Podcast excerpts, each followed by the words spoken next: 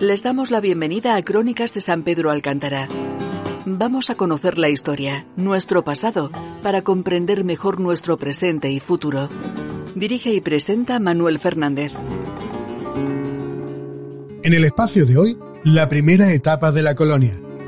Un texto adaptado del original, publicado en el blog rosaverde.com por el historiador José Luis Casado Bellagarza, al cual agradecemos su colaboración.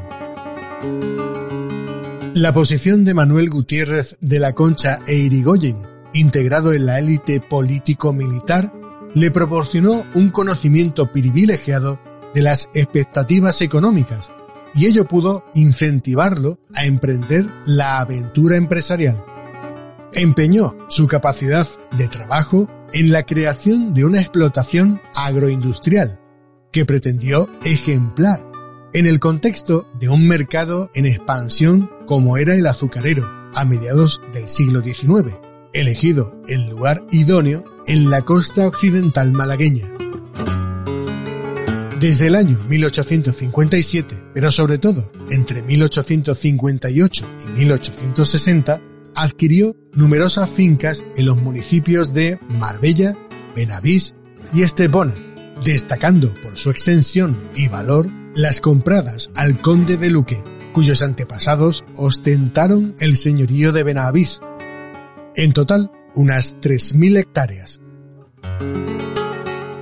Las tierras eran fértiles, el clima apropiado y el agua abundante, con tres cursos de agua principales, los ríos Guadaiza, Guadalmina y Guadalmansa. Pero siendo necesario mejorar las infraestructuras, hubo de habilitar carriles y acequias, de secar zonas encharcadas, roturar tierras y abonarlas, por lo que el Marqués del Duero invirtió importantes sumas de dinero, empeñado además en la aplicación de novedosos sistemas de análisis de tierra, abonado, selección de semillas, empleo de maquinaria y todo lo que supusiera una mejora en el rendimiento agrario. Las fincas adquiridas se agruparon en una sola, con el nombre de Colonia de San Pedro Alcántara, y aunque no reunía las condiciones exigidas por la normativa legal, una Real Orden de 26 de marzo de 1867 le permitió acogerse a las ventajas de las leyes de colonización de 1866, que suponía descuentos en la contribución, liberación del servicio militar para los colonos, permiso de armas, etc. La dificultad para el transporte de la caña de azúcar, sumado a la necesidad de que se moliera pronto para que perdiera el menor jugo posible, hizo que el Marqués del Duero se planteara la construcción de un complejo fabril para completar el proceso agroindustrial. El edificio, la maquinaria, el personal supusieron un nuevo esfuerzo financiero por lo que los nuevos préstamos incrementaron la frágil economía de la colonia, en un periodo en el que España sufrió graves crisis, como la económica de 1866 o la política de 1868.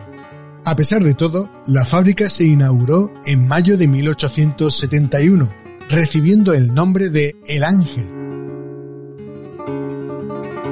A finales de ese mismo año de 1871 murió la marquesa del Duero.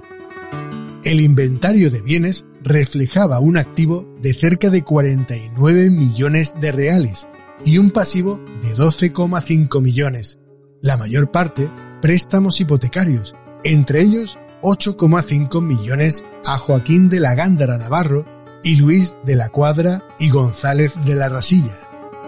Ante la imposibilidad del pago de los préstamos, Gutiérrez de la Concha cedió la colonia a su hija, que la vendió el 14 de octubre de 1873 por 10.388.000 reales a De la Gándara y de la Cuadra, recibiendo de estos 1.800.000 reales, pues el resto era la cantidad que se debía.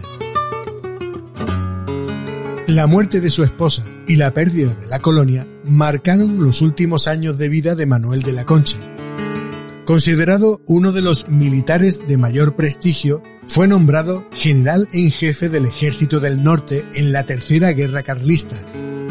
Tras la triunfal entrada en Bilbao junto con el general Francisco Serrano y Domínguez, presidente de la Primera República, el marqués del Duero desoyó las peticiones para proclamar rey al exiliado Alfonso XII.